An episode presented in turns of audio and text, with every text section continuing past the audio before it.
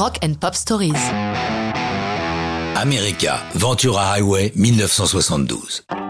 Comme leur premier hit, Horse with No Name, Ventura Highway doit beaucoup aux vacances d'enfants dans l'Ouest américain de Dowell Bunnell, leader du trio. Rappelons qu'America est formé de trois jeunes Américains, comme leur nom l'indique, mais vivant en Angleterre au moment de la formation du groupe. Étant tous enfants de militaires yankees, ils bougent au fil des affectations paternelles. En 1963, Bunnell père est stationné à la Vanderberg Air Force Base de Santa Barbara en Californie. Dewey se souvient parfaitement des vacances cette année-là, il l'a raconté au Los Angeles Times. On était sur la route avec mes parents et mon frère. Lorsque nous avons crevé un pneu, on s'est mis sur le bas-côté de la route. Il y avait un grand panneau indiquant Ventura et l'image m'en est restée gravée. C'était une journée ensoleillée, l'océan n'était pas loin, tout était là.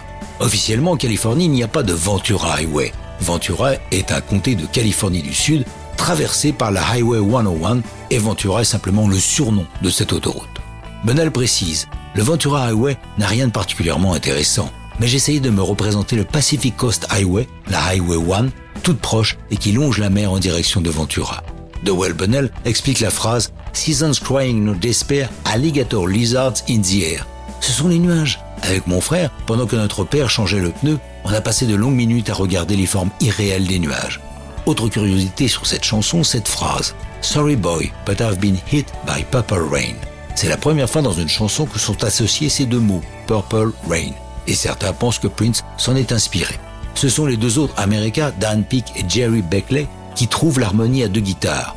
Dewey raconte. Je jouais les accords. Jerry a trouvé cette ligne de guitare et l'a travaillé avec Dan. C'était vraiment le bon gimmick pour cette chanson. Même si ces deux acolytes ont pris part à la composition, Dewey Bunnell est le seul crédité comme auteur-compositeur de Ventura Highway. C'est une tradition qui s'est établie dans le trio. C'est celui qui vient avec l'idée de base de la chanson, qui la signe et qui la chante, quelle que soit la part prise par les deux autres. Ventura Highway, sorti le 19 septembre 72, grimpe à la huitième place du 8 US et l'album Homecoming entre dans le top 10. Tout cela leur vaudra le Grammy Award du meilleur nouvel artiste en 72.